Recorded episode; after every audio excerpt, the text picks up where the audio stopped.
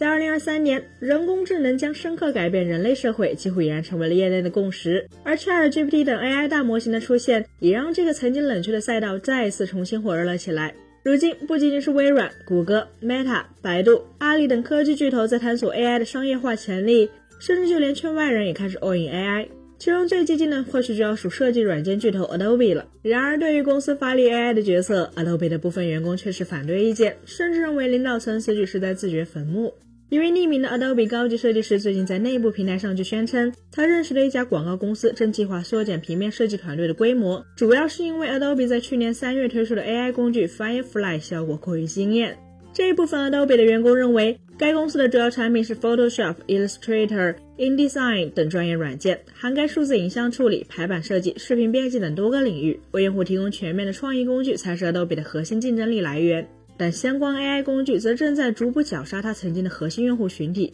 而关于 AI 是否会蚕食 Adobe 企业用户业务的利润，也更是成为了他们疑虑的焦点。没错，AI 能帮助企业实现效率升级的愿景，在当下这个降本增效大行其道的市场环境下，确实已经出现了企业用 AI 代替部分人工的情况。在过去数十年中，Adobe 的主要客户都是以各类设计师为主，但如今融入 AI 技术的 Adobe 旗下产品，反而让设计师开始失业了。要知道，目前 Adobe 最核心的收入来自于订阅服务业务，因此用户规模无疑是该业务增长的重要推动力。这也反映出 Adobe 还需要进一步扩大其订阅用户数量的增长。毕竟在版权大棒之下，企业用户就需要为员工订阅 Adobe 的 Creative Cloud 服务。但在有了 Adobe Firefly 后，企业用户需要雇佣的人员就可能会变少，连带着要付费订阅 Creative Cloud 服务量也将相应减少。现在的问题就是，Adobe Firefly 并非一个独立存在的产品，而是依托于 Adobe 现有的产品矩阵，相关功能也都是融合在 Photoshop、After Effects 等软件中。这所造成的结果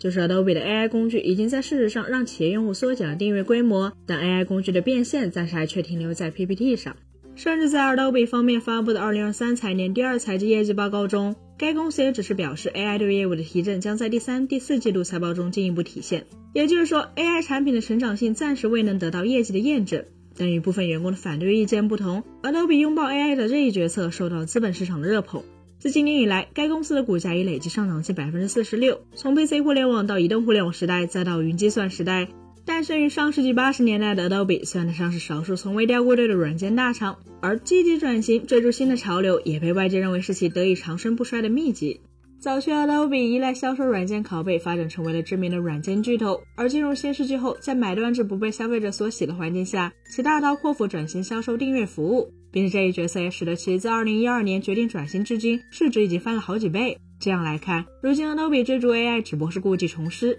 更为重要的是，Adobe 股价增长背后的逻辑是资本市场在软件层面找到了一个对标 AI 硬件概念代表者英伟达的标的，市场也更倾向于相信 AIGC 将会带来的业绩增量并非空谈。那么问题就来了，AIGC 究竟会不会为 Adobe 带来新的业绩增长呢？答案是这件事大概率会发生。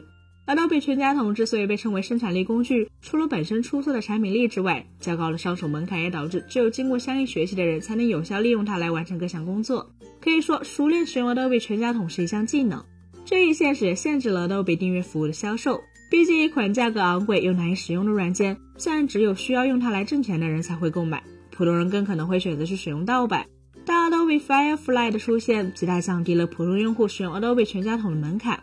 其中以 Photoshop 为例，在 Adobe 此前发布的最新版 Photoshop 24.5中，就上线了由 Adobe Firefly 支持的生成填充工具。用户在选中指定的选区后，将自己的创意通过文字输入到文本框中，软件便会通过对自然语言的分析来执行相应的操作。这也就意味着，以往相对复杂的无痕擦除、换背景、去杂色、抠图、预设等操作，现在只需要输入几个字就行。成为 Photoshop 大神，已经用嘴就行了。而 AI 技术也已经被 Adobe 证明将会极大程度降低用户使用其相关产品的门槛，因此这就势必会让此前因为相关技能不够而放弃使用这类产品的消费者转而购买订阅服务。毕竟 Adobe 在数字创意领域有着业界最为丰富的数据集、基础模型和全端产品组合。除了用 AI 工具获得订阅用户的增长之外，有市场调研机构发现，类似 Spotify、多邻国、Notion、金山办公、科大讯飞等企业在推出 AI 产品后，纷纷开始提高相关服务的订阅价格。也就是说，AI 带来效率革命，而订阅用户为效率提升付费，这逻辑再直接不过了。